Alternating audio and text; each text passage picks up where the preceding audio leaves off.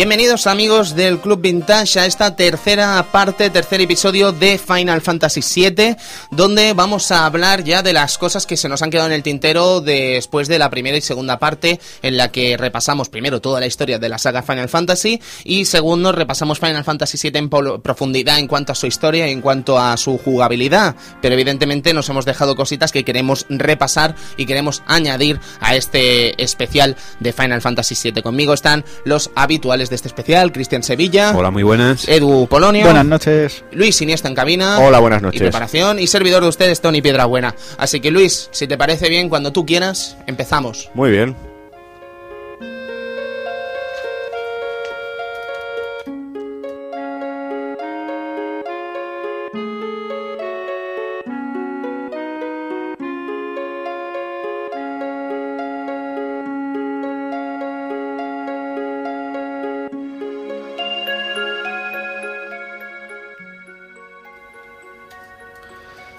Bueno, pues ya estamos en el tercer disco y como comentamos en el último programa, eh, en este disco podíamos ir directamente hacia la cueva final y mucha gente pensaba que era el disco más corto, pero realmente es el disco más largo. Sí, hombre, porque es toda la chicha, básicamente. Es toda la chicha del juego. Aquí es donde se ven los jugadores estos que quieren el 100% del juego y y van a, se, se, consigue todo en el tercer disco. Yo he conocido auténticos locos de Final Fantasy VII que han hecho, pero lo indecible, ¿vale? Hasta conseguir todos los personajes disponibles a nivel 99. He conocido de esos locos. Yo conocí a uno, ahora que lo dices. Locos que, admiro. Que el tío cuando, sal, cuando salió de Midgar, eso me contó, yo no sé si será sí, verdad o no. Sí, ¿eh? sí, esa, esa, leyenda urbana. Exacto, cuando salió de Midgar, con los personajes que tenía, eh, por la campiña de alrededor, se puso a levelear hasta nivel 99. Yo creo que posible es. Sí, pero. Ahora ojo, que ¿eh? es enfermizo también. Porque él decía que no le gustaba la dificultad del juego y lo hacía con todos los RPG, Ah. ¿sabes? Le veleaba desde el principio hasta nivel 99 y entonces todo el juego era un paseo. Es otra manera de sacar rendimiento a un juego. Sí, pero Sí, sí, sí. no sé dónde está la gracia, la verdad. No, no lo sé. No Es lo un sé. poco locura. Sí, pero bueno. Eh, pues nada, eh, en este tercer disco, que muchas de las cosas que vamos a comentar aquí eh, ya las puedes hacer en el disco 2. Pero he preferido meterlo todo en el disco 3 porque es donde realmente casi todo el mundo lo va a jugar ahí, ¿no? Eh, una, de, una de las cosas que podemos hacer aquí es conseguir las armas finales de los personajes y sus límites finales. Que como bien dices, eh, Luis, esto ya se podía conseguir en el disco 2, ¿no? sí, Una de ellas. a- casi la gran mayoría. la gran mayoría ya se pueden conseguir en el disco 2. Ujú, pero bueno, la Para gente... no parar la narración del anterior programa, quizás es más interesante mm, meterlo, ¿no? En este capítulo 3. Exactamente. De hecho, yo siempre lo he hecho así también. Cuando he acabado la historia del juego, me he puesto, me he liado a hacer todo lo último antes de, de la batalla final, ¿no? Por ejemplo, tenemos el último arma de Cloud, que se llama Arma Última, esa ha sido original. Y esta la conseguimos cuando matamos a Arma Final, que como ya dijimos en, en los anteriores programas, las armas son unos bichos que van por ahí pululando, que son bastante difíciles de acabar con ellos. Ahora hablaremos de ellos. Perdona, Luis, ¿no es al revés? Que te dan el arma final y tienes que matar a arma última. Eh, sí, efectivamente. Vale, no, no, que me, me ha venido un lapsus mental. Sí, digo. sí, tienes razón, sí. Te dan el arma final y, y es matando arma última. Que no se te suba a la cabeza. que ya está bien. pues este arma es el más difícil, o sea, es el más fácil de, de eliminar, la verdad. No, no- no necesitas tener mucho nivel y con un poco de un poco de maña se puede se puede acabar bien con La ella. maté yo, o sea que imagínate. Vamos. Sí, es, es facilita. Eh, luego, para conseguir el último límite, lo, ten- lo- deberemos conseguirlo en Gold Saucer, con el Battle Square, que esto también gente le dedica muchísimas horas, que es básicamente una arena de batalla donde vamos con un personaje y es un, digamos, supervivencia. Tienes que acabar con 15 enemigos, 15 o 12, no me acuerdo exactamente, pero...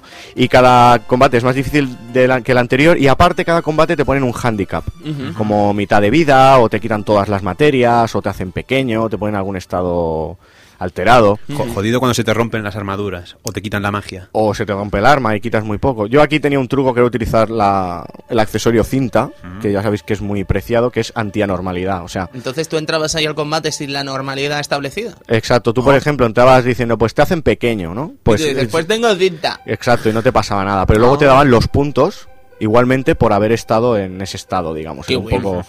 Pues entonces aquí cuando conseguimos los 32.000 puntos de batalla, de batalla, que no es mucho, la verdad, o sea, se puede hacer, si lo haces bien, en tres combates, bueno, en tres rondas lo tienes.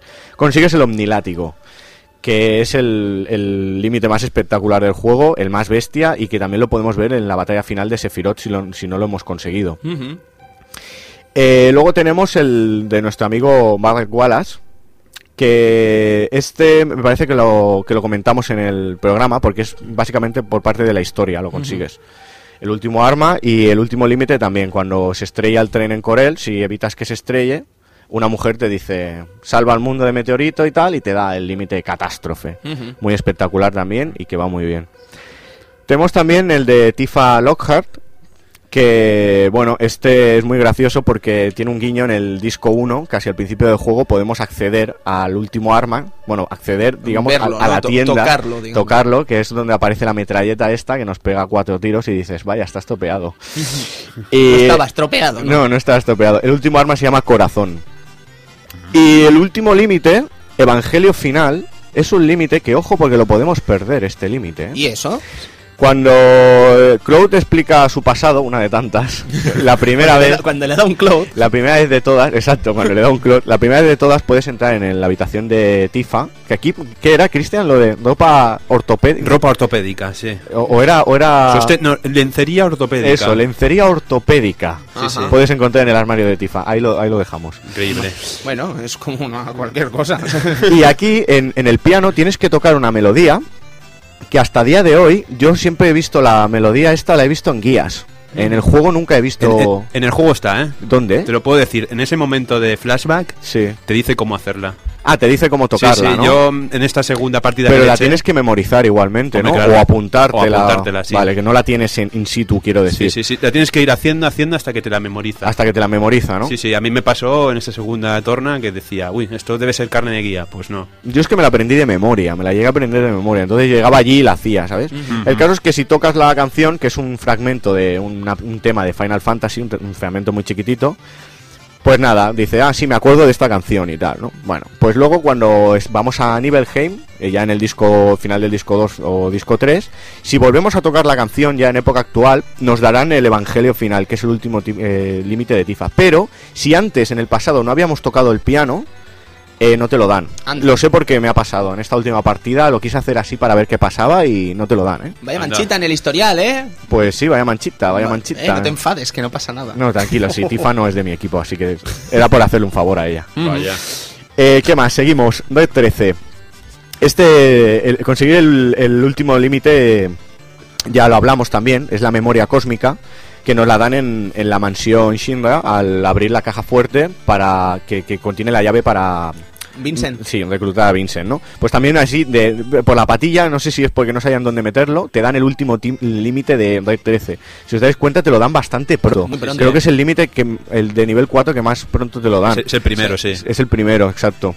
Y luego, pues, el, el último arma, que se llama Luna Limitada, nos la dan en también segundo o tercer disco, que es, si, si volvemos a Nibelheim, a hablar con Bugenhagen, eh, nos lo encontramos ya en un estado de... Bueno, que se está muriendo, vaya.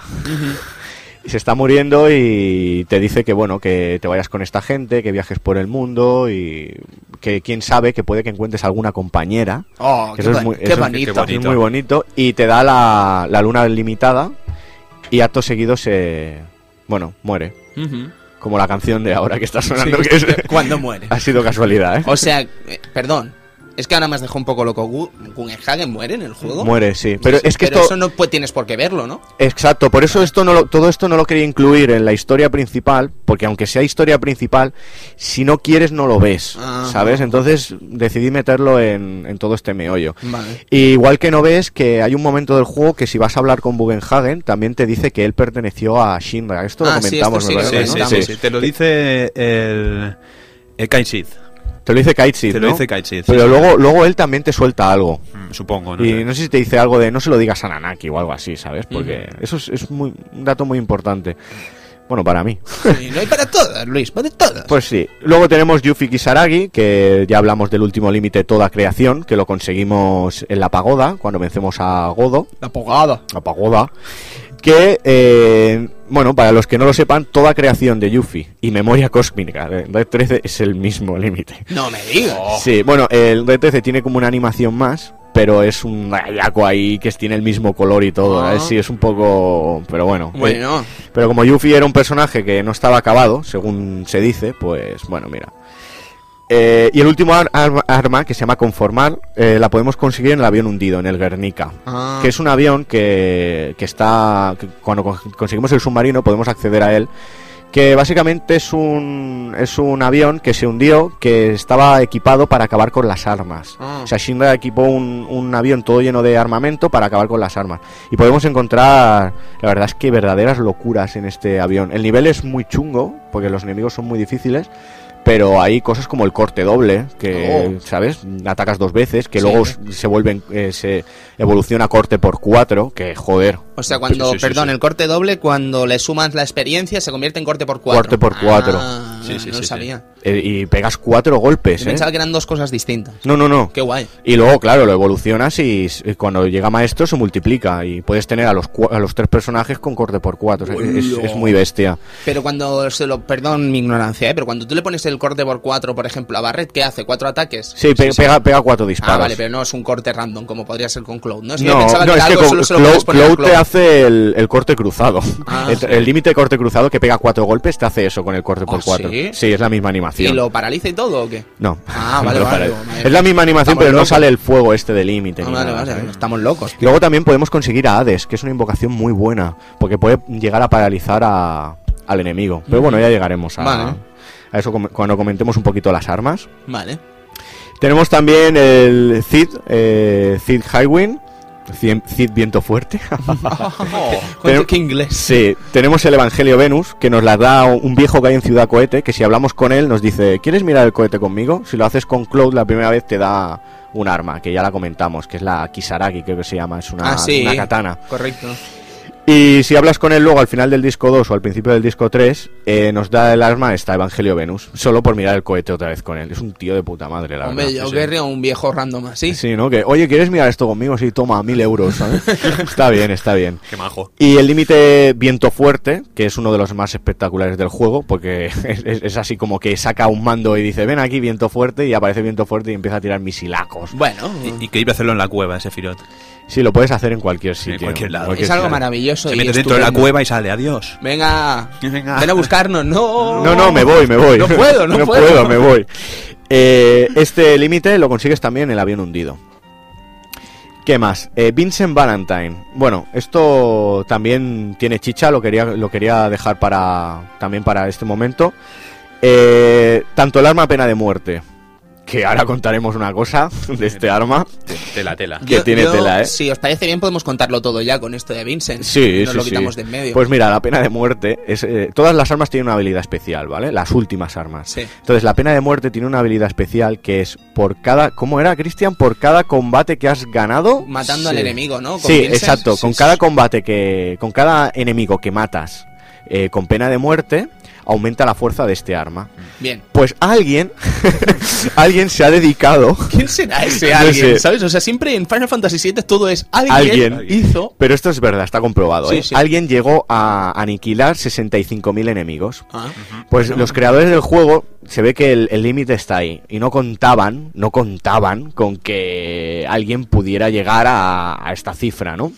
Pues cuando llegas a los 65 65.000 enemigos, ¿qué pasa? Pues que esta arma se vuelve, bueno, el arma es que matas cualquier cosa de un golpe, Ah. incluidas las armas. Ajá. O sea, arma esmeralda, que está considerada, bueno, un arma chunguísima, la puedes matar de un disparo de, de este arma. Mm. Esto es así. O sea, yo creo que no hay nada más épico en el puto mundo que eso, ¿sabes? Que llega Vincent, aparece tu, tu, tu, tu, tu, ¡pum! ¿sabes? Claro. Tomar por culo. Pero ese, ese alguien es una persona loca que, que se llegó a nivel 99 en el primer disco, que hizo, mató a 65.000 enemigos con... ¿Sabes? Todo es la misma persona, Sí, estoy siempre, seguro, seguro. Y probablemente sea de Sardañola. Pero además, ten en cuenta que tienes que matar los 65.000 enemigos después de coger la pena de muerte. Claro, claro, que... Tela, tela. O sea, que Que todo lo que has matado hasta ahora no te ha servido para que sigas sumando, creo, ¿eh? No, Solo- no estoy seguro, pero... Que yo sepa, no, Luis, que yo No, sepa, claro. no. Eh, de todas maneras, me parece que Arma Modubi es la única que no puedes matar de esta manera. Bueno, No sé por qué, pero bueno. No quiere, no quiere. No quiere. También conseguimos el límite caos. ¿Dónde conseguimos esto? Vamos a explicarlo. Una vez que tenemos el submarino, final del disco 2, principio del disco 3, encontramos una cueva secreta por ahí.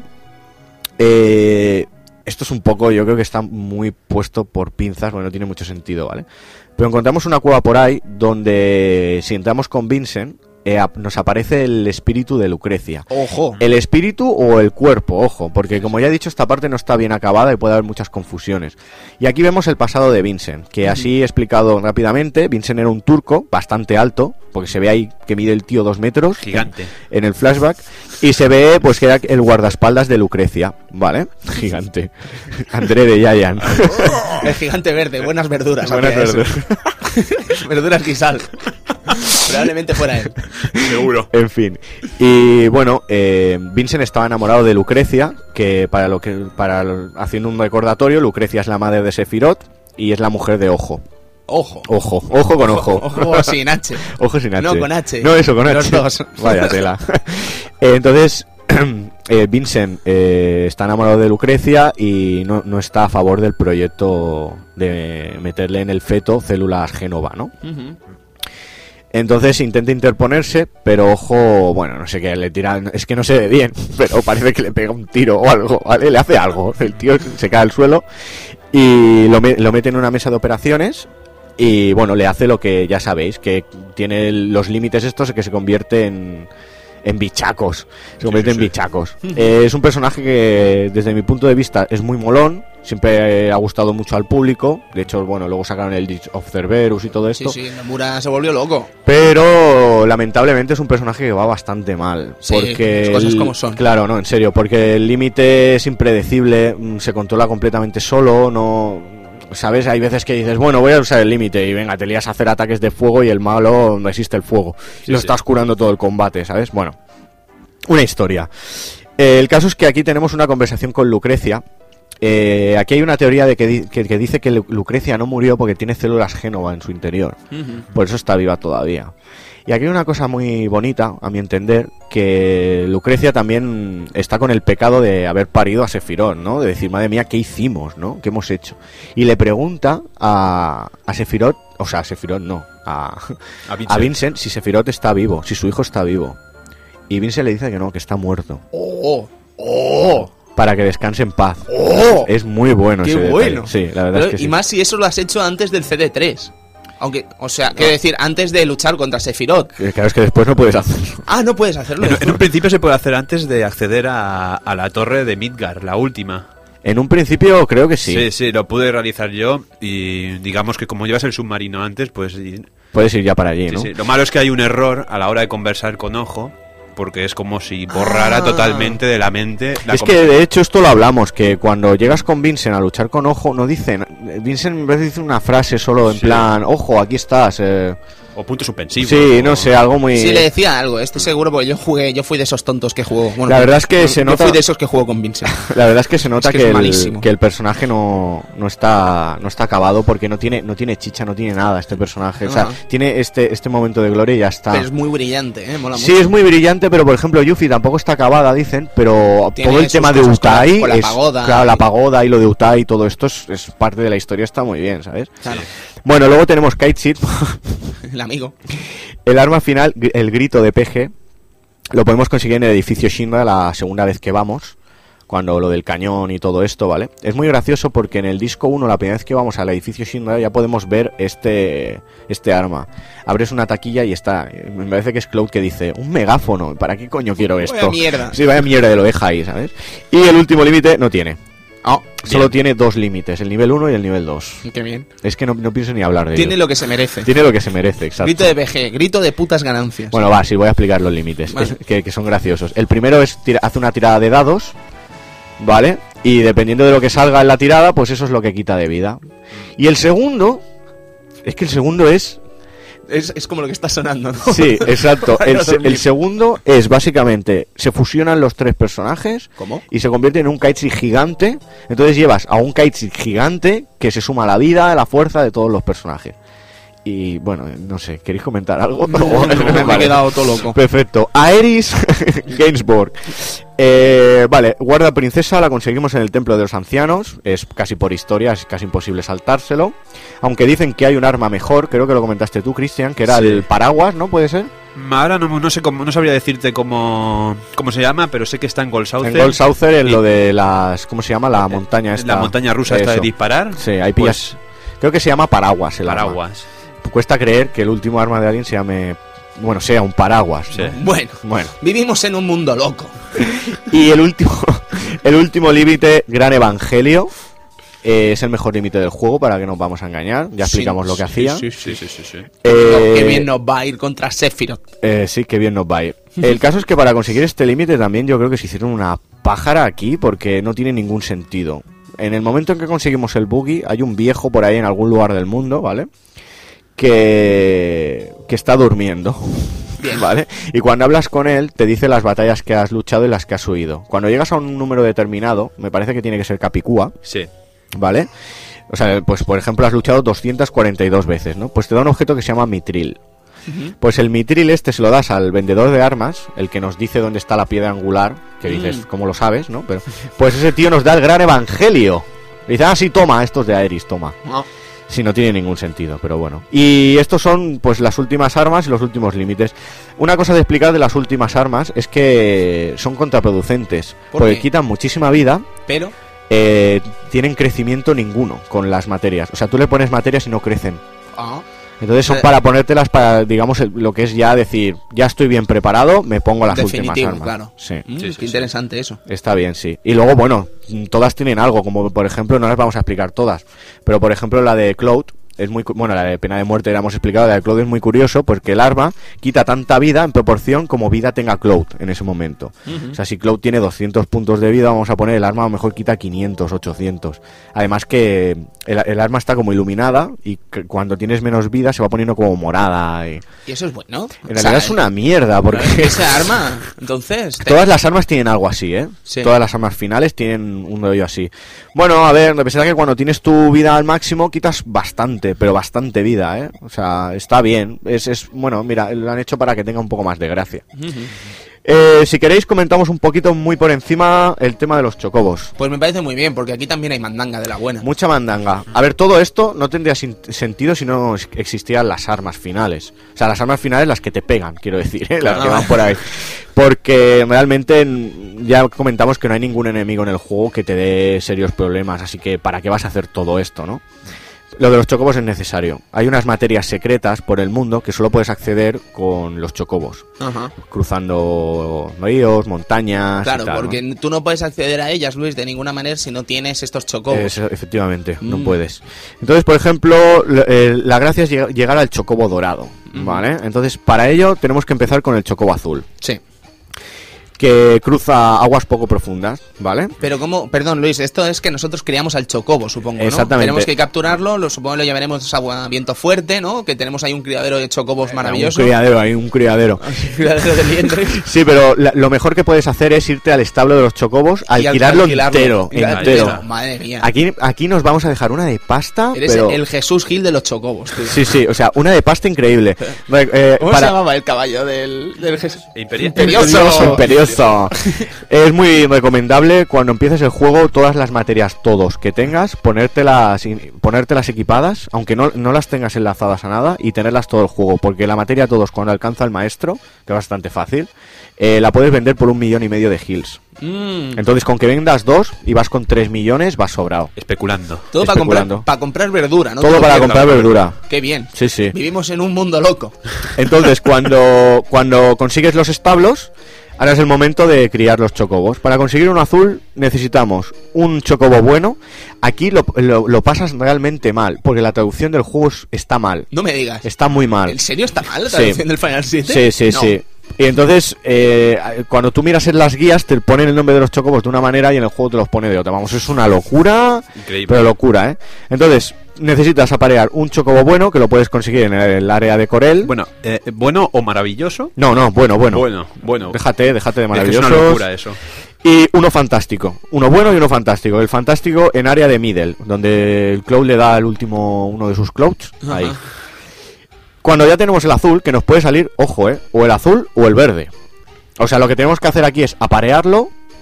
Y bueno, nos lo llevamos a Gold Saucer, a hacer carreras como un cabrón ahí. Porque contra más suba de nivel el chocobo, más posibilidades hay de que cuando lo aparees eh, te salga el chocobo que quieres. Vamos, que es obligatorio, para que no nos vamos a engañar. Suena divertidísimo. Cuando ya ha pasado un tiempo prudencial, podemos volver a parear a estos chocobos, los dos primeros, y entonces nos dará un verde. Ten- pero un momento, ¿esos chocobos no son hermanos? No, no, lo- los dos primeros, Tony, los dos Ah, primeros. vale, vale, vale. Ahí la familia no se ha cruzado todo. Todavía no, ahora viene el quilombo. Entonces, eh, si ya tenemos uno azul y uno verde y, ten- y hemos tenido la potra de que uno salga macho y el otro salga hembra, No, ojo, no, no, no, no me digas. sí, ahora sí, a, a- a que follen los hermanos, ahora sí. Me cago. Pero ¿cómo puede ser eso? A- Así te sale el chocobo. No, Exactamente. Entonces tenemos el con, con el verde, pues el, el verde puede cruzar montañas, ojo que no lo he dicho, ¿vale? Pues juntando uno verde y uno azul tenemos el que para mí es el más chulo, que es el negro, el chocobo negro. Que simplemente puede cruzar montañas y no Dios, tiene las habilidades de sus de sus eh, de sus padres, Ajá, digamos, me guardo el comentario, ¿vale? O sea, Vale. que, que cruces a uno verde y uno azul y te salga uno negro, yo me callo, ¿vale? Y Vale, vale. que encima sean hermanos. Eso no ha funcionado. Exacto. Eso no ha funcionado. Y ahora, para conseguir el chocobo dorado, eh, lo que necesitamos es aparear un chocobo negro con un chocobo maravilloso, que es el que decías tú, Cristian. Que esto lo conseguimos en... dime. Interracial, vamos. A saco. Total. A saco. Este lo conseguimos en el área de Iciclos. eh, es la nieve. Ah. Encima es Ario, el maravilloso. Oh, encima hay que ir a la nieve. Sí, y además es no. bastante complicado porque, bueno, no lo hemos explicado muy bien, pero... Bueno, lo de capturar chocobos ya lo explicamos. Sí, pues bueno, es lo mismo, solo que, por ejemplo, para que te salga uno maravilloso es bastante complicado. Tú te vas al área de Iciclos, luchas, consigues cuatro chocobos, te vas al establo, miras a ver cómo son y si hay alguno maravilloso te lo quedas.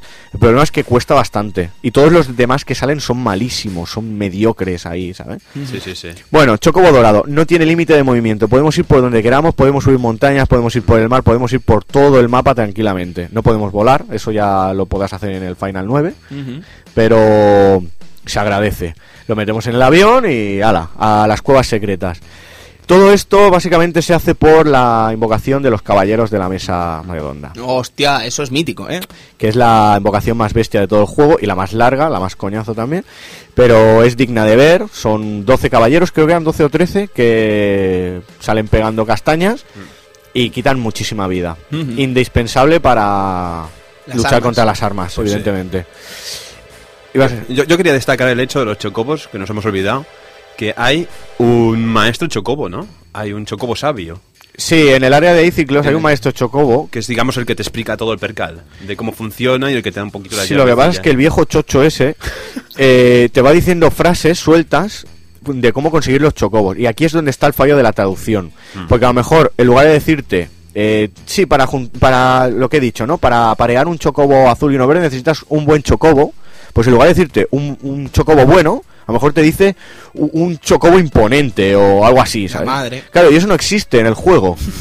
¿Sabes? O y dices, pero ¿Pero de qué habla usted? ¿De qué o habla sí, usted? y un chocobo chuchando. y un chocobo espectacular que tampoco está. Hostia puta. Te Yo puedes morir. El traductor riéndose, ¿sabes? Del rollo. Espectacular. Sí, sí, te puedes morir aquí, ¿sabes? Y bueno, pues comentar un poco la- las materias estas que puedes conseguir buenas, la de los caballeros que hemos dicho. Luego tenemos cuadrimagia, que es una es una materia que que tú la combinas con con una verde, ¿vale? Y hace cuatro veces esta magia. Seguidas, ¿vale? Eh, es una maravilla esto, es una maravilla, porque también lo puedes combinar con la materia, la materia de invocación que ya hablamos, Bahamut 0. Mm. Puedes eh, eh, eh, combinar cuadrimagia con Bahamut 0, pero no con los caballeros de la mesa redonda. Yo creo que dijeron, es que invocar cuatro caballeros en un turno, Yo me voy a comer. tela, ¿eh? Claro, claro. Eh, luego también podemos adquirir lo que para mí es la mejor eh, materia de todo el juego. Eh, materia amarilla de comando, gesticular, gesto. Ajá. Básicamente lo que hace gesto es emula el ataque anterior del personaje. O sea, si tú invocas a caballeros, que se usa más para esto, ¿no? Con el otro personaje haces gesto e invocas a caballeros sin gastar PM. ¿Qué dice? Claro, entonces tú, si tienes tres gestos, por ejemplo, invocas a caballeros una vez. El combo es este: invocar a caballeros con invocación W, que te permite invocar la invocación dos veces, y luego liarte a hacer gesto. O sea, puedes hacer seis invocaciones de caballeros de mesa redonda en un turno. Hola. Es mucho. Sí, sí, sí, sí. Pero, por ejemplo, para matar a Arma Esmeralda creo que necesitas 14 invocaciones de caballeros. O sea, Pero- son tres turnos. Pero ni tú ni yo ni nadie tenemos prisa. No, simplemente coger gesto y subirla hasta maestro tres veces. Es un poco coñazo. Bueno, dos veces. Pero Arma Esmeralda va a pagar todo ese esfuerzo. Sí, porque, ojo, eh, con Arma Esmeralda, ojo. Bueno, yo destacar el Sin hecho... H. De, sí, Sí, no, Perdón, ya, perdón, me veía en la De- necesidad. destacar el hecho que Gesto copia todo menos los límites. Los límites no los copia. El tuyo propio sí, ¿eh? Te puedes liar a hacer omnilátigos por un tubo si quieres, ¿eh? Sí. Que es otra manera de matar a Arma Esmeralda. Quita, Claro. te voy a preguntar una tontería. Omnilático quita más que los caballeros, ¿no, No, verdad? no, Ni harto vino. no. Es que no hay nada que quite más que, lo- que los caballeros, ¿no? Los caballeros quitan mucha vida. Hombre, omnilátigo... Menos mal que estaba aquí el señor Luis, porque yo te iba a contestar que sí. Bueno, no lo sé, ojo, eh, no lo... No tengo A ver, idea. espérate, Tony, porque me parece que el omnilátigo quita más que un caballeros. O sea, Ah. eh, pero claro, como tú haces invocación W, los invocas dos veces. Entonces quitas más. Pero si no, sí que el omnilátigo quitaría más Tú vida. piensas que son 12 golpes. Claro. Más, más el treceavo del Rey Arturo, que come pan duro. Trece- de- Que come pan duro. Décimo tercero. Décimo tercero, Que come pan duro. Qué malo. Y bueno, la última materia esta, de estas importantes os quería comentar y encima mm, quiero comentarla a vosotros y quiero que los oyentes también se lancen a dar su opinión porque yo esta materia de verdad que no entiendo su función. La, la cuarta materia que podemos conseguir en las cuevas es materia que se llama PGPM, que lo que hace es intercambiarte los puntos de vida por los de magia. Quiero decir, si tú tienes 9.000 puntos de vida y 500 de magia, con esta materia tendrás 500 puntos de vida y 9.000 de magia. Oh. A ver... eh, El límite de magia no es 999, perdón. Pero con esta materia... eh, con esta materia... ¿Lo eh, alteras? lo alteras. Entonces, Oh. Tu máxima vida con esta materia será 999 Hostia. y tu máximo PM 9999. Pero claro, dices, es que puedes invocar cualquier cosa ilimitadamente. sí, pero es no que no aguantas, aguantar no aguantas nada. un- nada, es que no, no, no aguantas nada. Entonces yo no entiendo la función de esta materia, es que no la entiendo. Yo, a ver, yo me atreveré a lanzarme la autopatata, pero yo creo que quizás- quizás no ir más que eso, ¿no? Porque la verdad es que es muy interesante, pero a la vez es un poco inútil, ¿no? Exacto. Yo, yo no lo, no sé, es que no no, sé, a ver si algún amigo oyente nos ilumina en este aspecto, porque a lo mejor tiene que haber algo, tiene que haber algo seguro. alguien que sepa hacer algo con esto o algo, no lo sé. Estaremos deseando saber vuestra opinión. Exactamente, por eso lo hemos dicho. Y luego, eh, bueno, comentar quizá alguna materia así importante que, que podemos ganar en Gold South en el Battle Square. Que bueno, que cuando conseguimos, no lo he dicho, pero cuando conseguimos el Omnilátigo, Dio dice, "Mm, parece que tienes dos pelotas. Te voy a hacer una batalla especial solo de jefes finales. Oh. Y aquí podemos conseguir auténticas maravillas, como por ejemplo la materia ataque final. Me parece que ya la comentamos. Que ataque final básicamente es una materia que la combinas con otra y cuando mueres haces ese último ataque. ¡Hola! Entonces- Fénix. Exacto. ¡Hola! Exacto. ¡Qué grande! Entonces, lo puedes invo- eh, el ataque final es común a todos, tiene cinco niveles de estrella. Ah. Si lo subes a maestro, puedes invocar infinitamente, mientras tengas PM. Toma. Si solo tienes un, un nivel, solo podrás utilizar el ataque final una vez.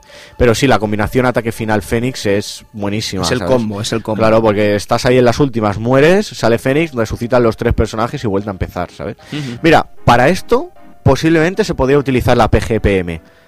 Coges a un personaje, lo dejas ahí con 9.999 de PM, Clavado. ¿sabes? Clavado. Es que es la única cosa que se me pasa por la cabeza. No, Le pones ataque final, Fénix, y que se muera todas las veces que quiere. Mira, es, es más, mejor, porque si se muere, invocará a Fénix y le quitará un montón de vida al enemigo. Mira, mira. No, pues ya está, Luisito. Sí, ponte, sí. ponte en Me la pongo la medalla. mira, escucha.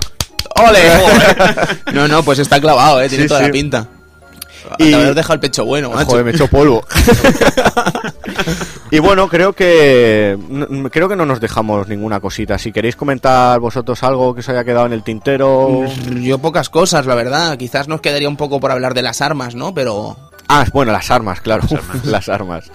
Eh, bueno, a ver, arma última ya he explicado que es bastante sencilla de matar, no tiene... de hecho es la primera que vas a matar Es la primera que vas a matar. Luego la segunda que vas a matar es arma Nodubi, que es la que está en el desierto.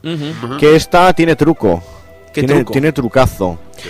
Sí, tiene trucazo, lo voy a explicar muy deprisa. Eh, tienes que entrar con... O puedes entrar con dos personajes muertos, porque te hace un ataque que es remolino de arena, que se te haga dos personajes, te deja uno vivo y los otros dos mm, ya es que no los puedes ni revivir, están como fuera de, de la batalla, ¿vale? Entonces hay un truco que es entrar con dos personajes muertos para que no te haga el remolino y luego lo- ya los resucitarás. Pero básicamente la estrategia es invocación W, caballeros, Hades. y gesto, hasta que te canses. ¿Por qué? Porque Hades paraliza a Arma Ruby. Ujú. Entonces te tiras ahí haciendo gesto hasta que muere, ¿sabes? No tiene ninguna complicación si vas con esto, claro. Ah, es que lo dices como si fuera fácil. Claro. todo esto. No, claro, bueno, a ver, conseguir... Bueno, sí, no, no es fácil. Para nada. No es fácil. Así lo hago yo también, ¿sabes? Pero bueno, no sé, es que con la que viene ahora para mí es fácil.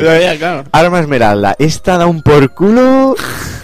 Es impresionante. Hay gente que además tienes límite de tiempo, si no te has puesto la materia subacuática, que son 20 minutos. Pues tiempo. luchamos bajo el agua. bajo el agua, Sí, sí, exacto.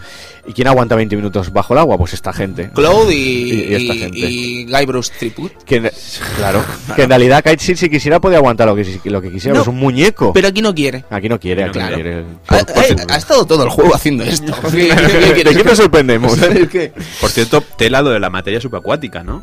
Para conseguirla. Para conseguirla. La verdad es que es un poco... Es un poco extraño, ¿no? El tener que hacerle un morfo a un enemigo que es como una especie de galeón. Sí, es un barco fantasma. Tienes que hacer morfo y te da... Matar un morfo con algo, ¿sabes? Sí, porque a ver, eh, en el pueblo de Calm, que es el segundo pueblo que vamos, hay un viejo, bueno, un anciano de la tercera edad, vamos a hablar bien, que nos pide por favor que, que encontremos un- ciertos objetos que son el arpa...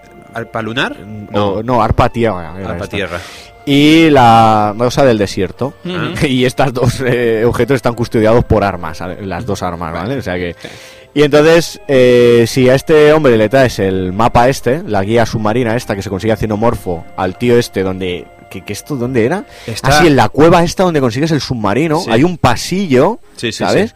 Que está ese enemigo que solo está ahí Eh. y le haces morfo, ¿te acuerdas de morfo, Tony? Sí, hombre, claro, me a olvidarlo. es una locura lo- el morfo. Madre mía, no y me hables, no y me te da la guía submarina. Con la guía submarina se la das al abuelo y te da la materia subacuática. Que con la materia subacuática no tenemos límite de tiempo. ¿eh?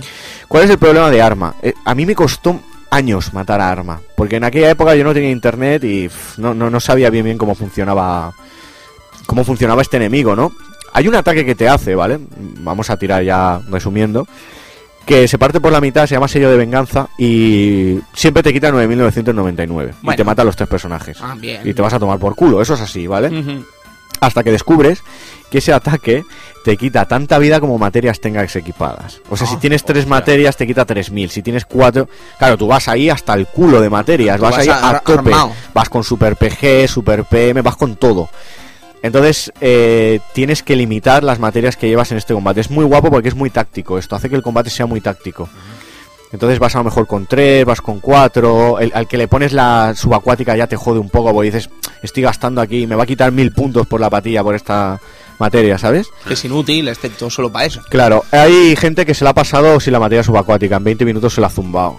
Debe ser muy difícil eso, Me ¿no? parece que con omnilátigo y gesto como un loco. Qué sorpresa. Sí. Claro, pero es que esto, a ver, llega un momento que si te matan a Cloud, ¿qué? Tienes que volver a cargar el límite, tienes que, ¿sabes? No sé.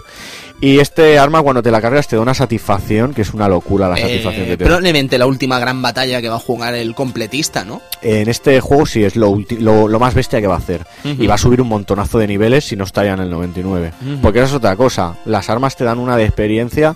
Luego en, en juegos siguientes, los jefes finales, no sé por qué, pero no te dan experiencia. En el 8, en el 8 no te daban ni un punto de experiencia los jefes finales.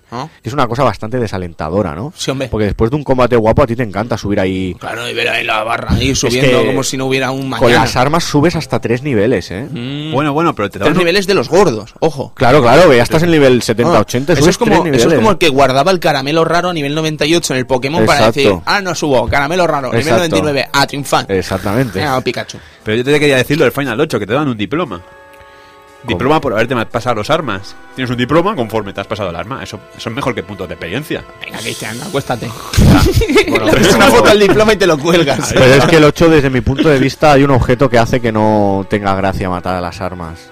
Ah, ¿Cuál? La sal sacra beta. esa, esa claveta. Ah. Te la pones y los tres personajes se vuelven invulnerables durante todo el combate. Anda, qué divertido. Entonces, todo el combate entero, ¿eh? Y no- nada te quita vida. Entonces, pff, ¿qué quieres que te diga? Es que puede hacerlo con cualquiera. Claro, y ya solo siempre haces atacar, atacar, atacar hasta que muere.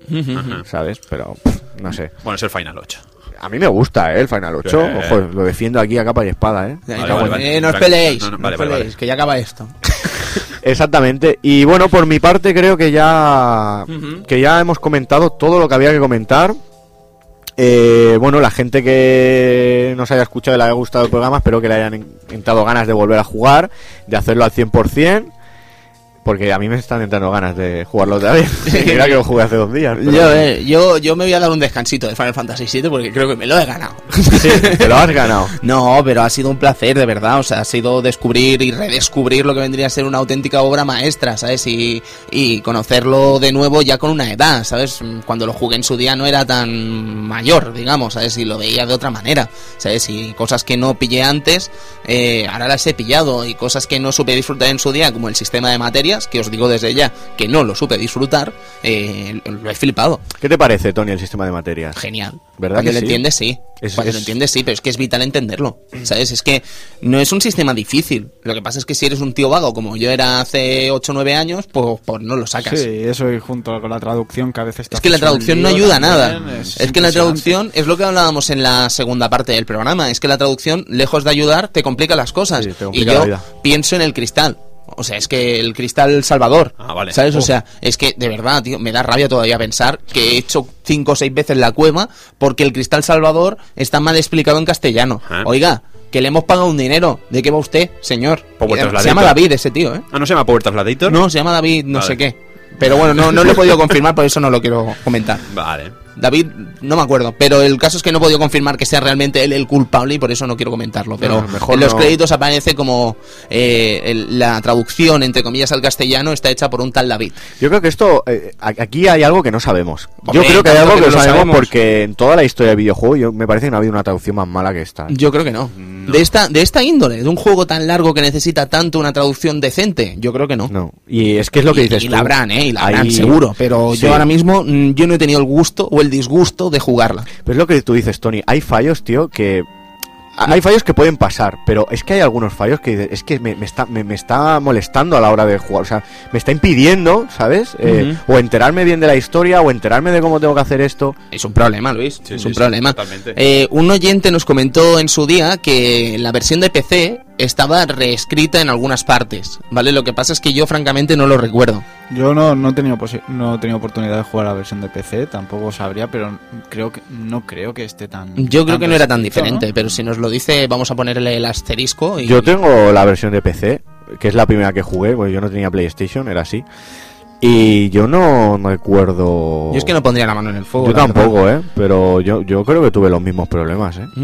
Quizá hay alguna cosa nueva o alguna, pero No sé, hombre, la verdad es que que hay tanto, una revisión. hay tanto luego. que solucionar que, ¿sabes? Pues yo quiero soltar una pregunta al aire. Venga, una patata. ¿eh? Dale, dale. Eh, no, no es una patata porque no me voy a mojar. Pero es una pregunta al aire. Eh, investigando para el programa, eh, vi un montón de foros y vi un- muchas discusiones. Y hay una discusión que parece que es la más. el boom más grande del juego, ¿no?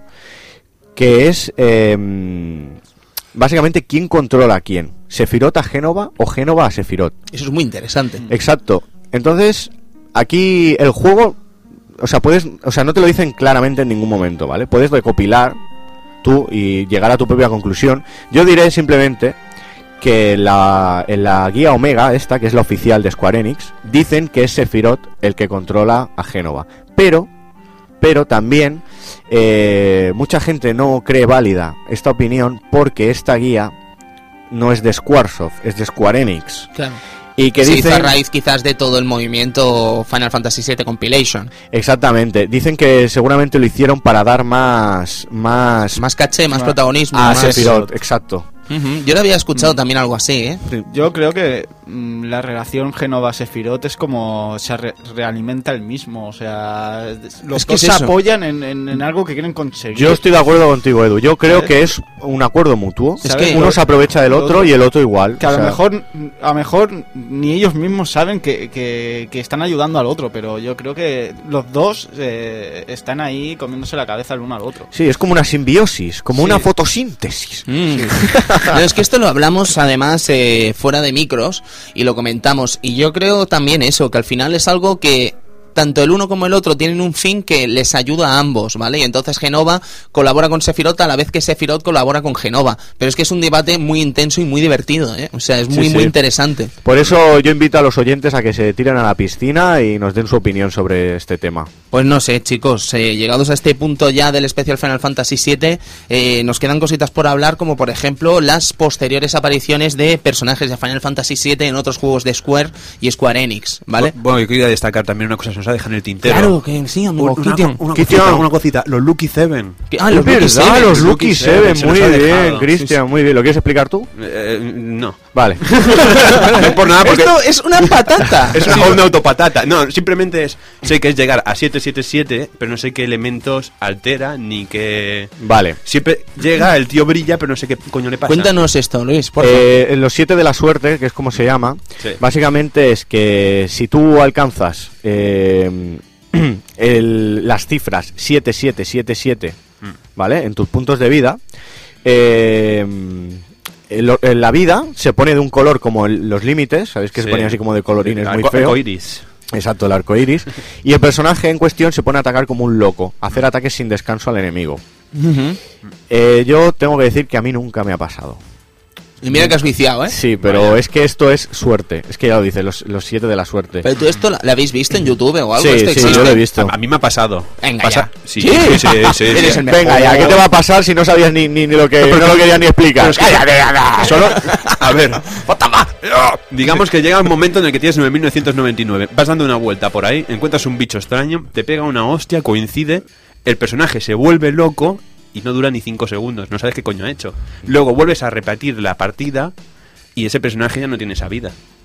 O si tienes... esa- No, me- ah, no, no sé si acordarme si tenía esa misma vida o simplemente que no estás en modo Lucky Seven una vez has acabado el combate. No, me parece que no. No, yo no, diría que No, tampoco, porque eh. es que si no sería una locura. Sí, sí, digamos que me ha pasado a mí, y se vuelve loco el personaje, va ahí, hace una cometida de esas garrulas y, Y, y para luego... pegarle a una mariquita Ah, de- sí. de- de- del campo. ¿sabes? Algo, algo que tiene 300 puntos. Es y dices, ¿pero que, a ver, la idea es que te tiene que dejar, te tiene que dejar en esa vida exacta. No es que tú lo manipules para estar en esa vida, ¿sabes? Claro, técnicamente es un cálculo matemático muy loco, ¿sabes? No creo yo que nadie...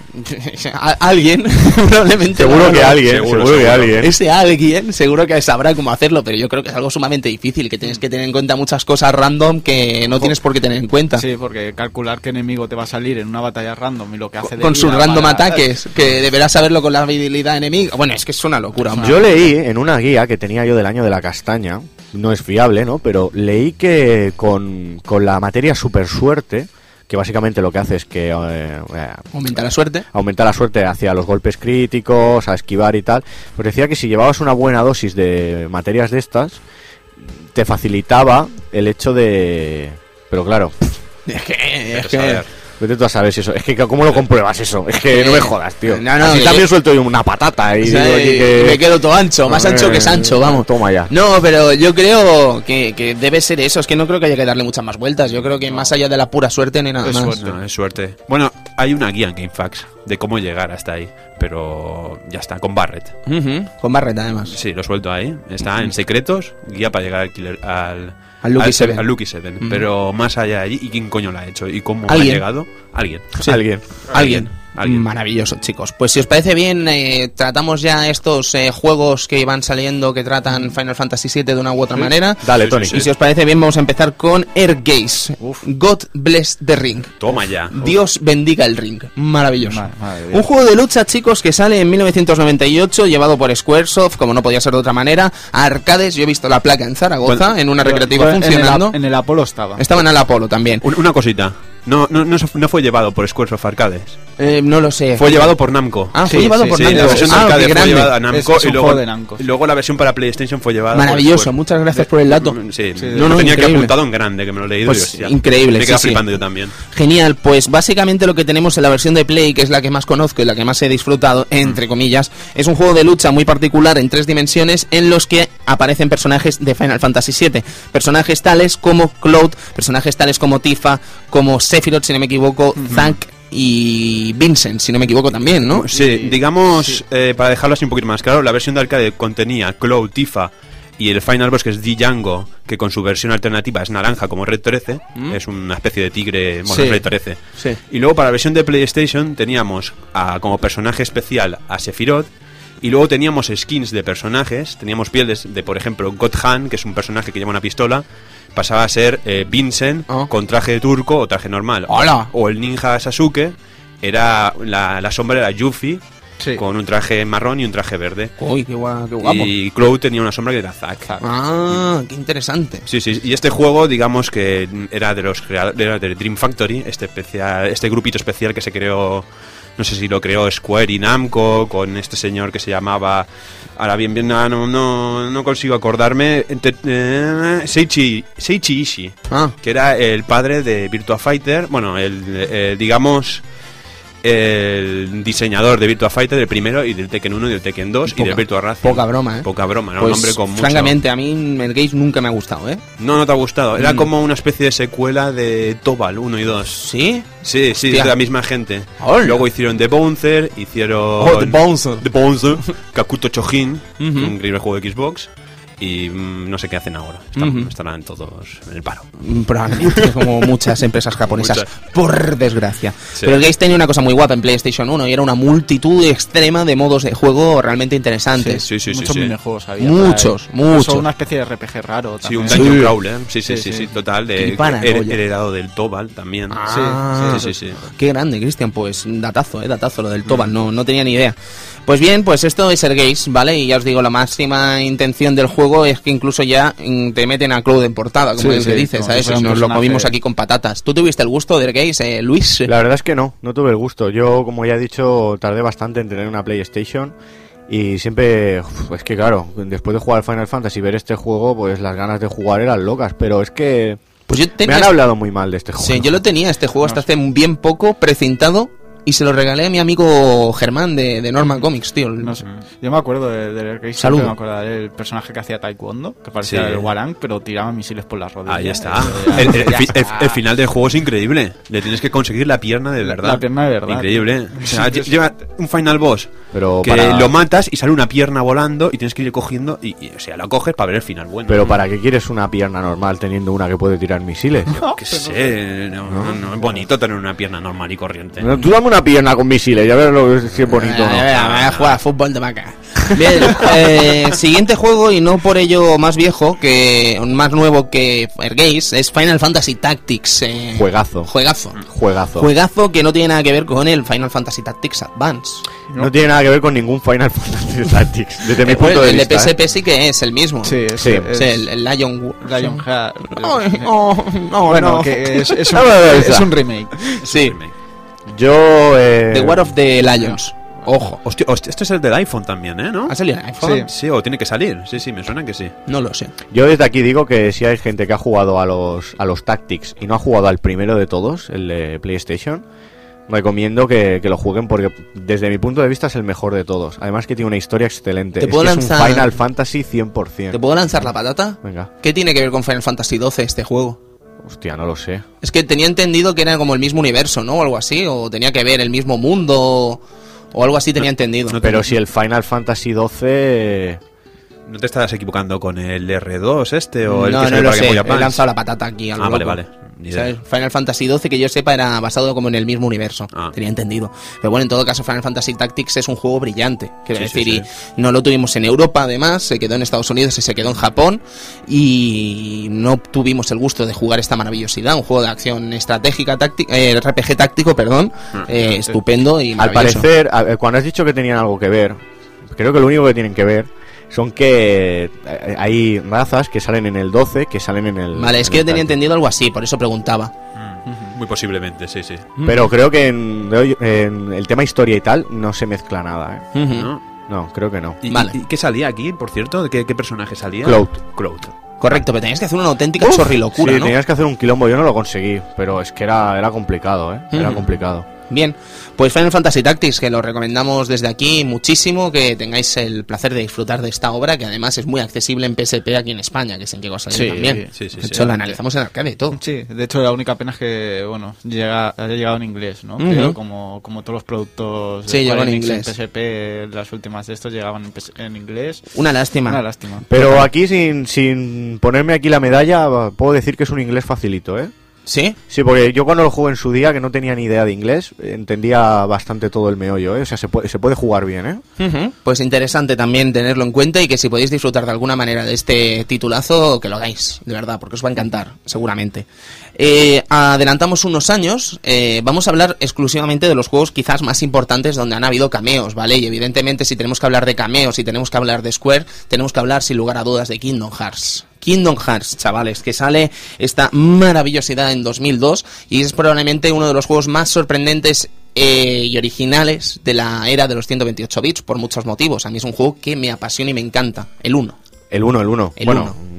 A mí me gustan todos, pero entiendo, entiendo tu punto de vista. Además es un juego que sorprendió mucho porque no sé si os acordáis en aquella época, pero nadie daba un duro por él. ¿Os Mm, acordáis? sí, me acuerdo de Decían, mucha pero ¿cómo gente". vas a juntar a Cloud y al pato Donald? ¿Cómo es posible?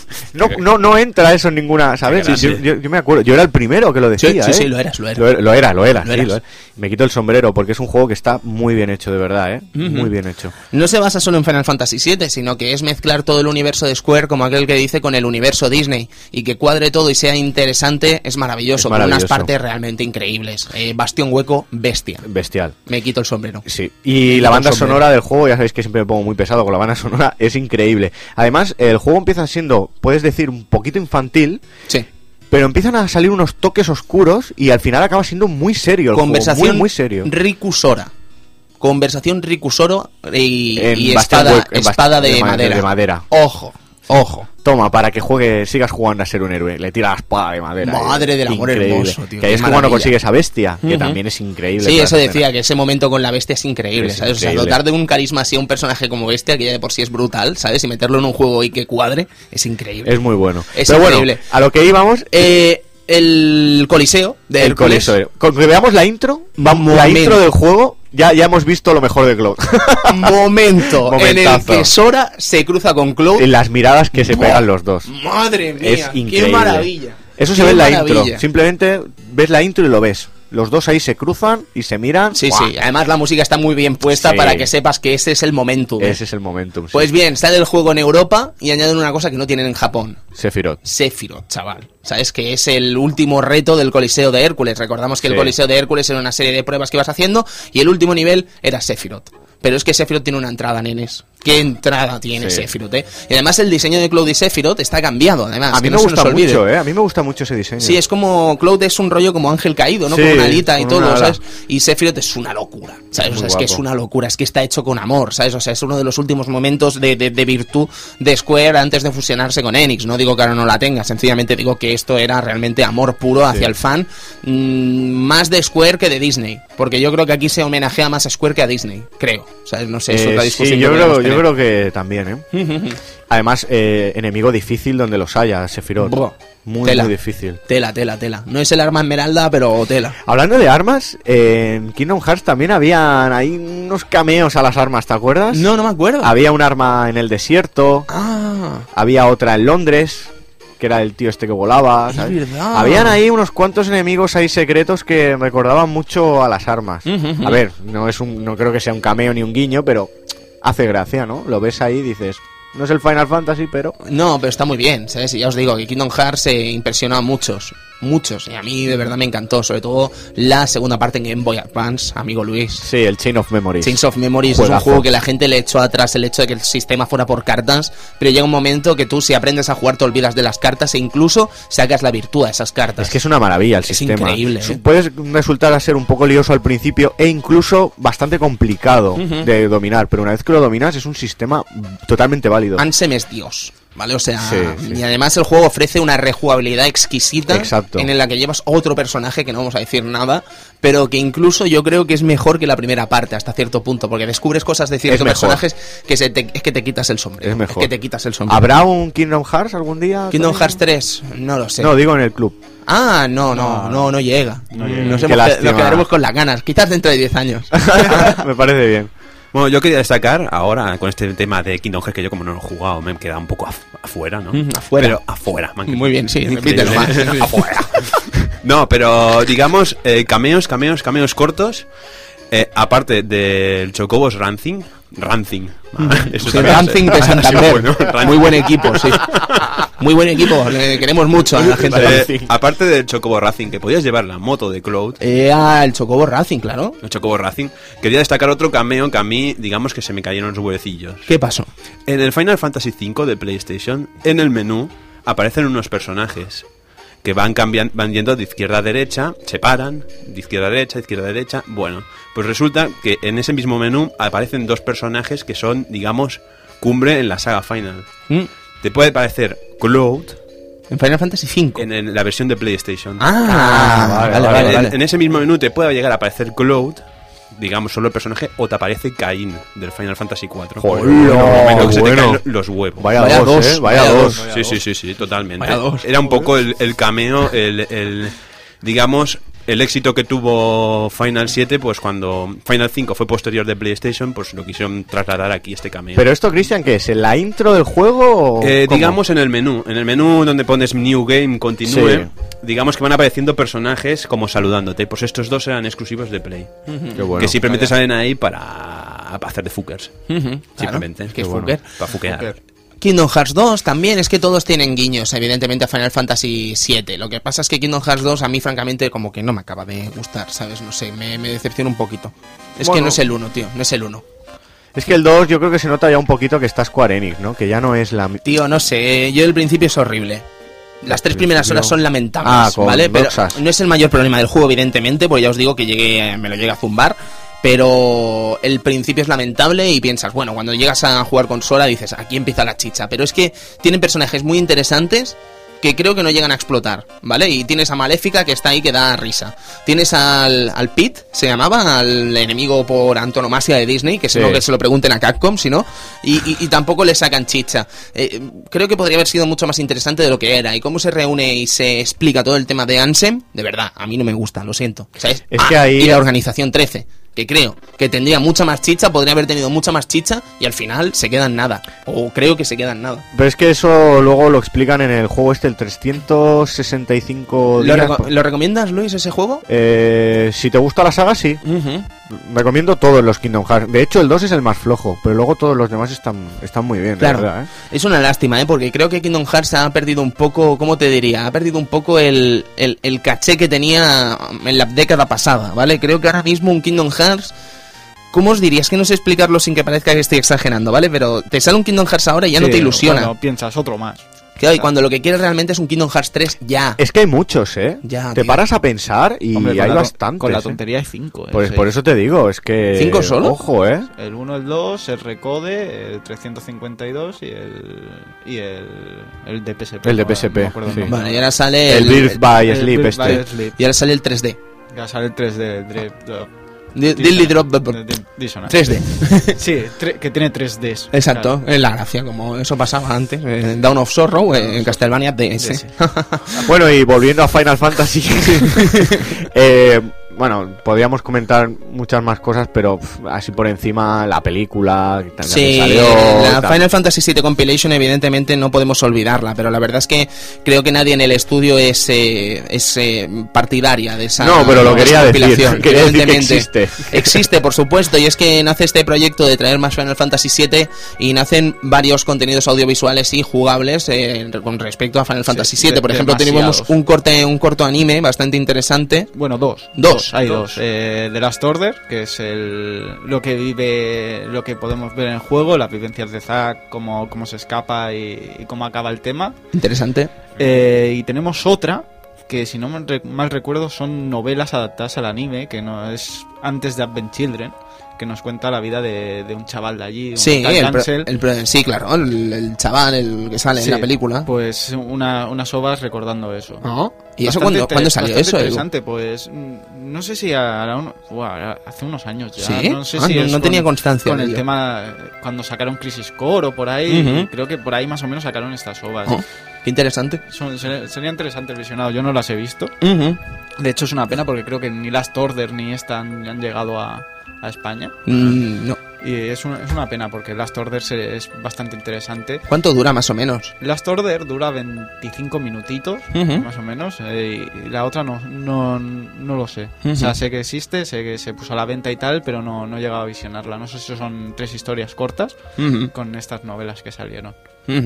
Luego teníamos aquel juego en los que controlabas a los turcos. Sí, Before Ah, Crisis. Before ¿no? Crisis. Sí. Teníamos también, evidentemente, Crisis Core. Crisis Core. Juego que recomiendo mucho, ¿eh? Eh, que llevas a Zack, es el a prota. Zack. ¿Y entiendes muchas cosas, Luis, o crees que se han sacado muchas de la manga? En realidad, todo lo que pregunto, sale... con, pregunto con maldad, eh, lo reconozco. No, no, a ver... No, eh, no hacia ti, sino hacia el juego, ¿sabes? Que la verdad es que yo, desde mi punto de vista, lo veo, pues, eh, osado. Francamente, lo veo osado. Eh, no así. te equivocas, Tony, no te equivocas. El juego, digamos que empieza, es genial, porque estás en...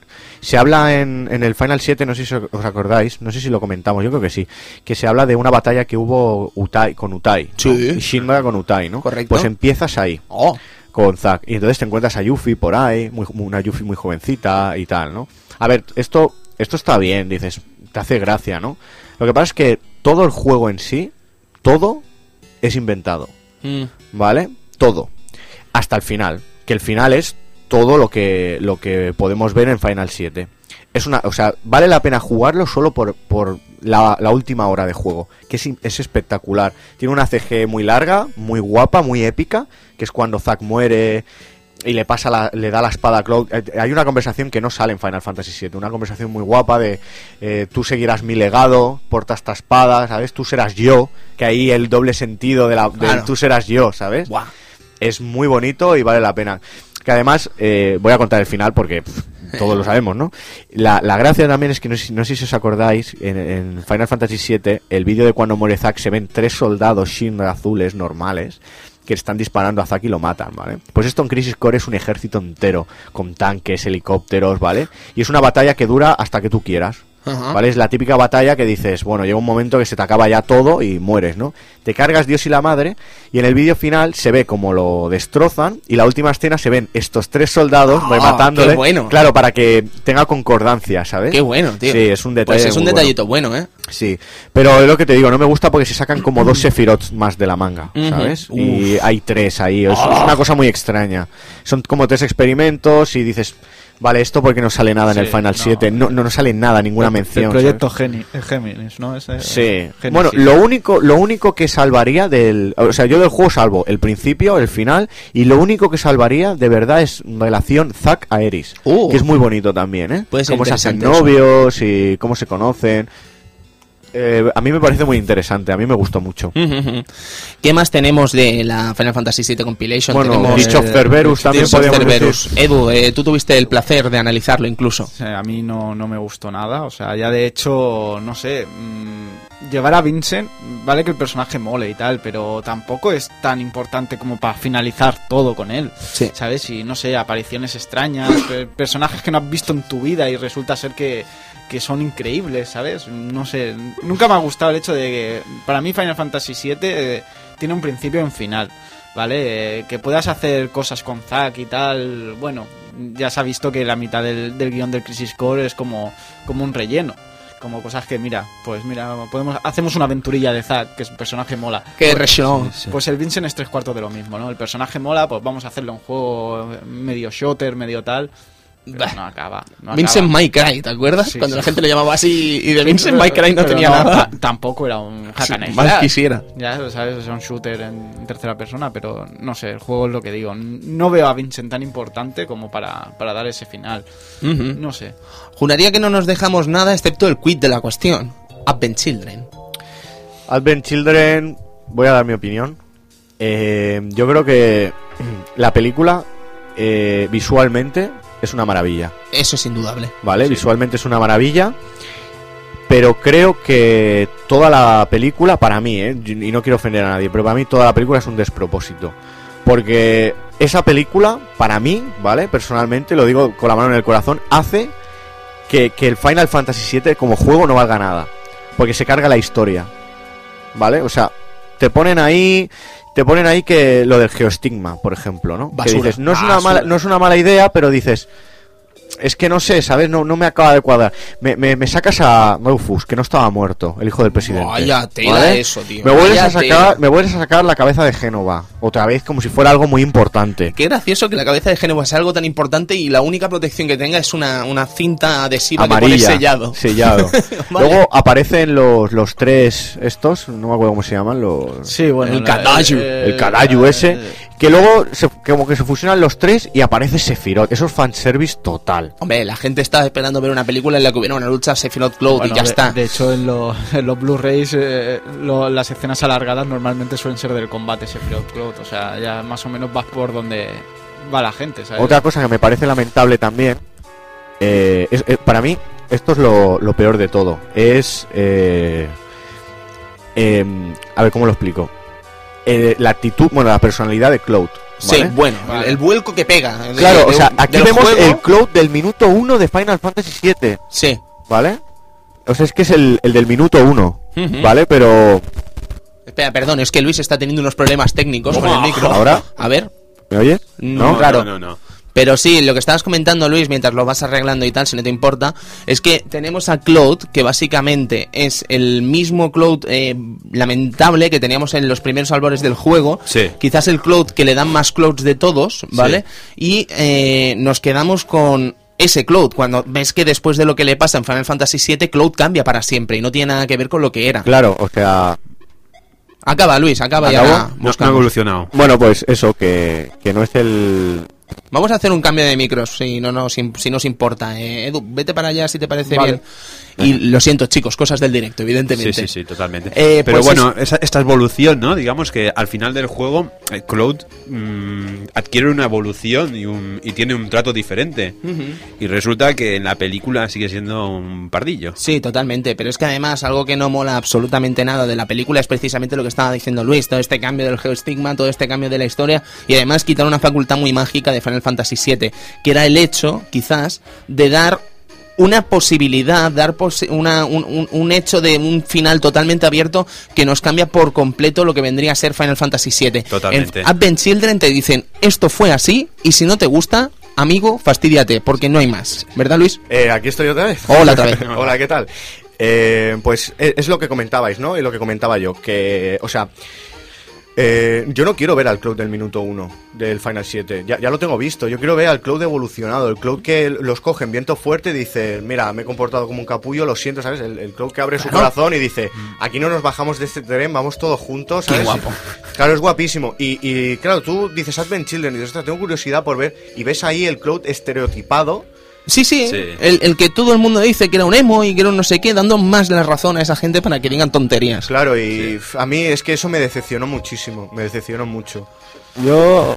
No hay suerte, Edu, con el micro. No es fuerte, ¿no? Bueno, yo seguía Ah, sí, opinando que más bien no sé qué es peor, si Advent Children o Daicho Cerberus, porque el que acaba las historias es Daicho Cerberus. Sí, eso es lamentable. O sea, Advent Children es que es lo mismo que decimos siempre, ¿no? Una historia... Entonces, Edu, eh, tú dices que... yo es que no he jugado al Advent Children. Tears of Es- Cerberus es la continuación de Advent Children. Ahí, eh, no he jugado al Advent Sí. Children, he dicho. Es la continuación, ¿no? O- Sí, sí, es chunguísimo. imagínate lo, lo trascendente que es Advent Children que ni se nombra en el juego, ¿vale? No Madre se nombra mía. nada. se- Sí, como el Chains of Memories con Kingdom ¿sabes? Hearts. O sea, Yo- es una película que en, en términos de anime sería como ver una peli de Dragon Ball. sí, sí, sí. ¿Vale? Es algo que está ahí, que si quieres la ves y si le quieres dar mucha importancia se la das. Pero que puedes pasar sin e- de ella y de hecho mejor pasa de ella. Claro, o sea, la película es un poco que te la tomes como... Me gusta el universo Final Fantasy VII, voy a ver Una algo- peli de una película de Final Fantasy. VII. Es muy bonito que Red 13 no hable en toda la película. Ah. Es muy bonito. ¿Pero por qué? Pues no habla. No, es irónico totalmente, ¿sabes? Me parece lamentable que Red 13 no hable en Ah, toda vale, la película. porque en el Final 7 Al cada vez final, que al habla- final habla y dices, pero no, buenas horas, Sí, ¿sabes? lo que dice. Mangas verdes, Lo que dice. perro. ¿Y lo del teléfono? Cuéntalo del teléfono. Lo, ¡Uh! lo del teléfono. La escena de... Era Samsung, puede ser. Era un teléfono Nokia, un Samsung random. ¿vale? Que se tenían un, un contrato con la marca, ¿vale? En la película y en la película usaban un móvil que realmente existía, ¿vale? Pues no me acuerdo qué circunstancias de la vida hacía que Vincent perdiera dicho teléfono y cuando reaparece Vin- eh, Vincent de nuevo, eh, lo que mm, todos tienen una frase cuando reaparecen, ¿vale? Y es del rollo, hola, no sé qué, bueno, oh, he vuelto, no sé cuánto. Y Vincent dice, ¿dónde hay una tienda de teléfonos? Y dices, vete a la mierda, algo joder, como, ¿dónde vete a la comprar? mierda, ¿sabes? Qué grande.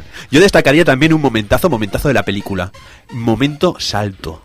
Hola, qué estúpido. Qué grande. Qué estúpido. O sea, es la aberración más grande que he visto. Ese momento en el que Claude pega un salto y le ayuda a alguien y le vuelve a ayudar a alguien y luego lo tira para arriba a Tifa. Luego viene el 13 y le pega un bocado y lo tira para arriba. Sí, sí, torneo cualquier... se, se va a la luna. Sí, sí, sí. Bueno, se lía parda y ahí aparece a Eris, la coge la mano. lo- Sí, lo- eh, lo- a mí me recuerda al Rey León cuando Simba está cantando Yo voy a ser el Rey León, que empiezan los monos y todo el mundo a levantar. Bueno, ya está. Me recuerda. Pero tienes razón. Sí, Sí, sí. totalmente. Y bueno, la escena, por ejemplo, cuando aparece Yuffie, que aparece con, con el baúl de ahí que se vea. eh, todo, es que es su- Claro, todo súper estereotipado, ¿sabes? Ahí, ¿qué hace Yuffie? Me va a materias, pues. Y Barret es borde. y Retrete en un perro, no habla. Claro. Y Claude ahí, eh, eh, Claude de la película hace un Claude, un continuo Claude Sí, toda sí, la es una hora y media de Cloud total. De pero Cloud lo de total. Rufus es lo más sangrante, en mi opinión, ¿sabes? O sea, que aparezca con la mantita esa de la basura.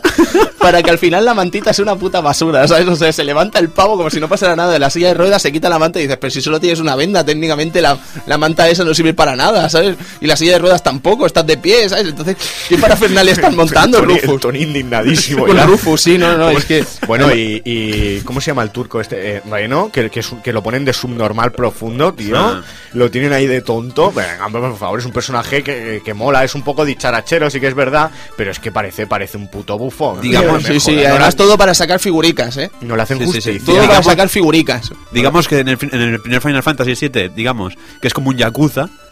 O sea, tiene la, mente, la personalidad está como un poco de Yakuza. Sí, lo que nos contaba Funs en su día, ¿sabes? El rollito este Sí. del pelo teñido, el rollito este de sentarse como se sienta y el esas bastón, cosas. Y luego en la película parece un idol. Sí, sí, una, es un idol Es un total, idol total. pero si es un idol. Pues, se- momento.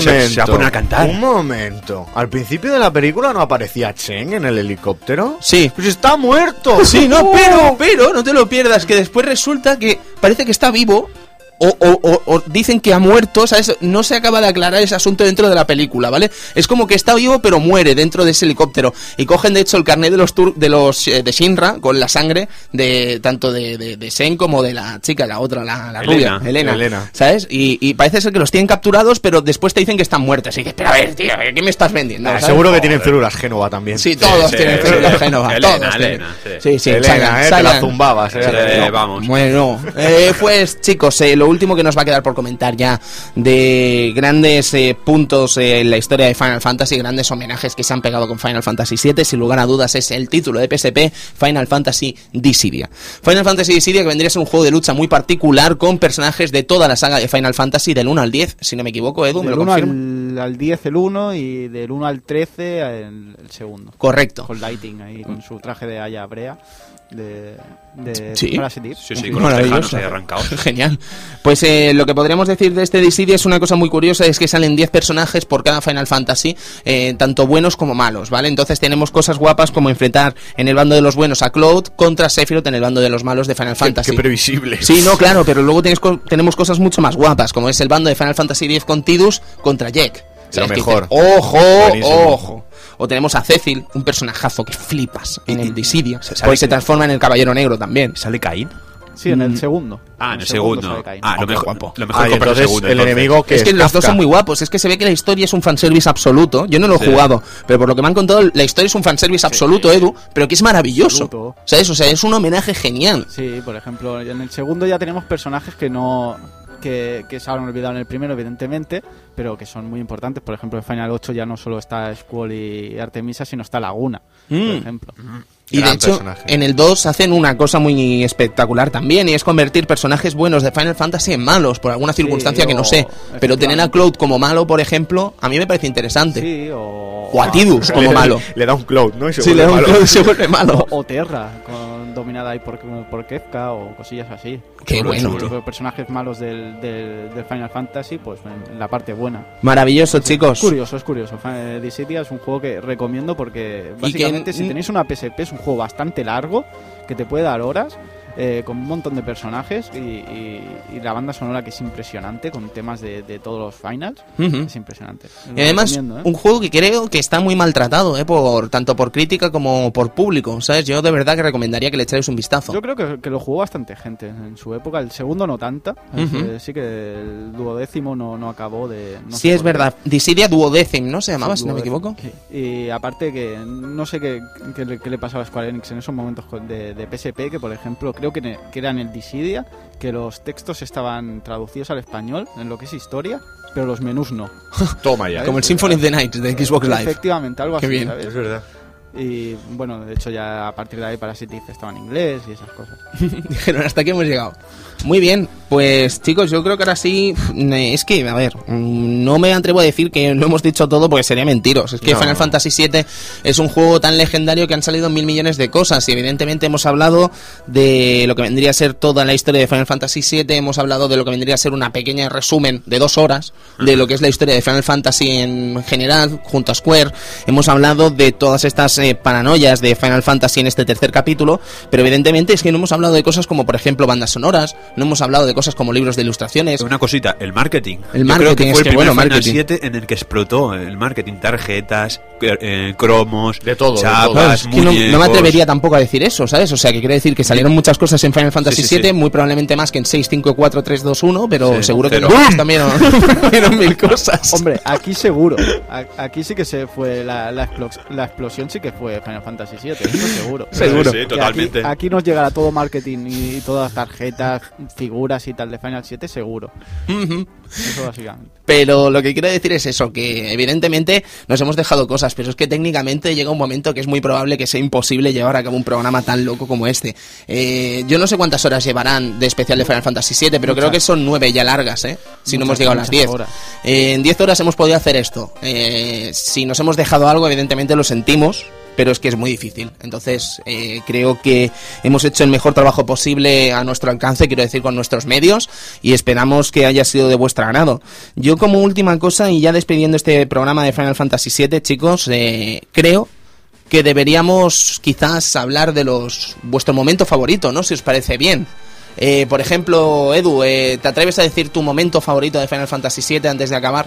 Hay muchos momentos. Es que quedarte con un momento en este juego es. Ah, no muy- se moja, no se No, moja. me, no voy a mojar, no me voy a mojar porque podría decir eh, el, ult- el último enfrentamiento de, de Cloud contra Sephiroth, el último, que me parece brillante. Eh, la- el jugar con el. Que, que, que está, ¿Contra quién estás luchando? ¿Contra el Sephiroth de tu mente? ¿Contra, contra quién? Eh, es, es brillante. También, eh, bueno, es típico la muerte de Aeris, cómo te se queda el cuerpo después de ver esa, esa escena. Es que hay muchas escenas memorables, muchas. Cristian. Para mí, tal vez, el momento que más me ha impactado, no en la primera vez, sino la segunda, es el momento en el que se aclara todo. En el que Cloud abre, el, digamos, el corazón. Ah, qué maldito eres, me lo has quitado. Sí, sí, sí, ese momento, te lo he quitado, sabía, eso por nombrarme primero. Pero ese momento, el- sí, ese momento en el que Tifa, o sea, se, se aclara todo. Cloud lo que quiere es, es intentar superar a Tifa para declararle que es importante para ella.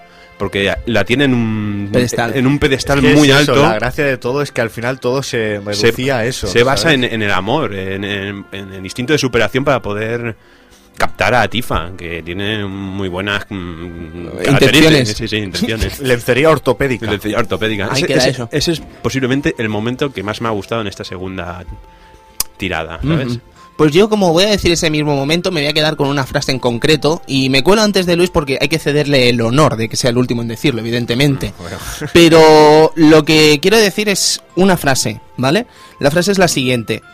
Cuando vuelvas a verme, dime esto que me has dicho a mí porque me hará mucha ilusión. Oh, Ese momento, de verdad, es brillante. Mira, mira. ¿Sabes? Ese momento es brillante, los pelitos de se me están poniendo los pelos. Cuando. Tifa le explica a Claude mm, que realmente ella le tenía en cuenta Mm. y tal, y Claude pequeño le dice, cuando vuelvas a verme, por favor, dímelo, que sé que me hará ilusión, ¿sabes? O sea, es genial. Mm. Increíble. Genial. Mm, Increíble. Evidentemente la muerte de Aeris eh, la tengo en un pedestal porque creo que es un momento brillante, ya no solo eh, lo que estamos viendo en pantalla, sino musicalmente hablando. Sí. Es que es insuperable, tíos. Sí. ¿Vale? O sea, es que no Mm. sé... Es que lo- los momentos musicales de este juego son impresionantes. Yo, por ejemplo, en el que he dicho el, el último encuentro entre Sephiroth y Cloud, que yo para mí, para mi visión de juego, lo que significa es que Cloud se libra por fin de la tortura de estar ligado con a Sephiroth. Ese momento que va Cloud pasando por el túnel y van sonando las canciones según el momento. Muy guapa la CG además, ¿eh? La CG está muy bien hecha. Luis, ilumínenos. Pues... Una vez más, una última vez más. Sí, sí, sí. Me pongo colorado cuando, Cuando me, me miras. Eh, para mí, yo me quedo con la que habéis dicho vosotros también, ¿no? Es que es el, el punto álgido del juego. Pero sin embargo, yo me voy a quedar con la escena, ¿vale? Cuando dice, pero Cloud, si tú no estabas allí, ¿cómo? Dice, sí que estaba allí, lo vi todo. Y sale ahí él con el uniforme. Para mí ese, ese es el mejor momento cuando se quita la, la máscara y se ve a él, ¿no? Mm. Eso, eso para mí es lo más im- imponente. Y para darle un poquito de originalidad también diré que el, el- el punto que más me gusta del juego es la historia de Nanaki. Cuando descubre lo del padre y todo eso también es una parte que me encantó. El momento de Seto llorando es... Es, es muy bueno. Y la banda sonora, claro, es que es increíble el tema que suena, el tema de Seto es muy bueno. Bueno, chicos, pues creo que ya sí que podemos dar por zanjado este programa. No sin antes agradecer la presencia en este especial de Final Fantasy VII a Funs de Game Over, el Tú no has tenido infancia y Arcadia Gamers y a Jesús, nuestro queridísimo amigo Jesús de Proyecto Chromatic y de Arcadia Gamers, a los que agradecemos su presencia y que sin ellos evidentemente tampoco podríamos haber hecho un especial tan tan productivo, podríamos decir, tan grande, tan largo, tan, no sé, no me sale una palabra sin que parezca que nos estamos flipando, ¿vale? Pero ya te digo, francamente estoy muy orgulloso del trabajo que hemos hecho y espero que lo hayáis disfrutado. ¿Vale? Así que sin más, chicos, nos despedimos con esta melodía, nos despedimos deseando que hayáis disfrutado durante este puñado de horas y dándoos las gracias ya no solo a la gente de la mesa, sino a todos los que habéis aguantado con este programa. Así que espero que sea de vuestro agrado y el Club Vintage pues ha acabado otro de esos programas locos que, bueno, que han costado hacer, pero ya, ya está. Por fin le podemos poner punto y final y con una sonrisa en la cara serviroslo y decir, aquí está, caballeros y damas. Así que Luis, eh, te cedo el honor. Eh, bueno, pues Tony, eh, lo que has dicho tú, yo estoy orgulloso de contar con un equipo com- como vosotros y lo digo porque estáis delante, si no, no lo diría. Pero yo me lo he pasado muy bien, he disfrutado mucho, la verdad es que han sido muchas horas de trabajo por parte de todos Y las que no se han visto. y las que no se han visto, evidentemente, eh, es lo que ha dicho Tony, hemos intentado explicarlo todo, explicarlo de la mejor manera posible, nos habremos dejado cosas seguramente, no nos lo tengáis en cuenta, hemos hecho lo que hemos podido y lo hemos hecho con muchísima ilusión. Y bueno, pues nada, eh, hasta otro especial, supongo, ¿no? Exactamente. A ver con qué nos sorprenderán la próxima vez. Así que caballeros, eh, damas, muchas gracias por estar ahí, muchas gracias por disfrutar con nosotros de este viaje a Final Fantasy VII y nos despedimos. Cristian Sevilla, buenas noches. Adiós, buenas noches. Edu Polonio, buenas, Buenas noches. noches. Luis Inestia, héroe, buenas noches. Buenas noches. Servidor de ustedes, Tony Piedrabuena, también se despide y lo de siempre. Muchas gracias por escuchar el Club Vintage y esperemos que haya sido de su agrado. Adiós y gracias.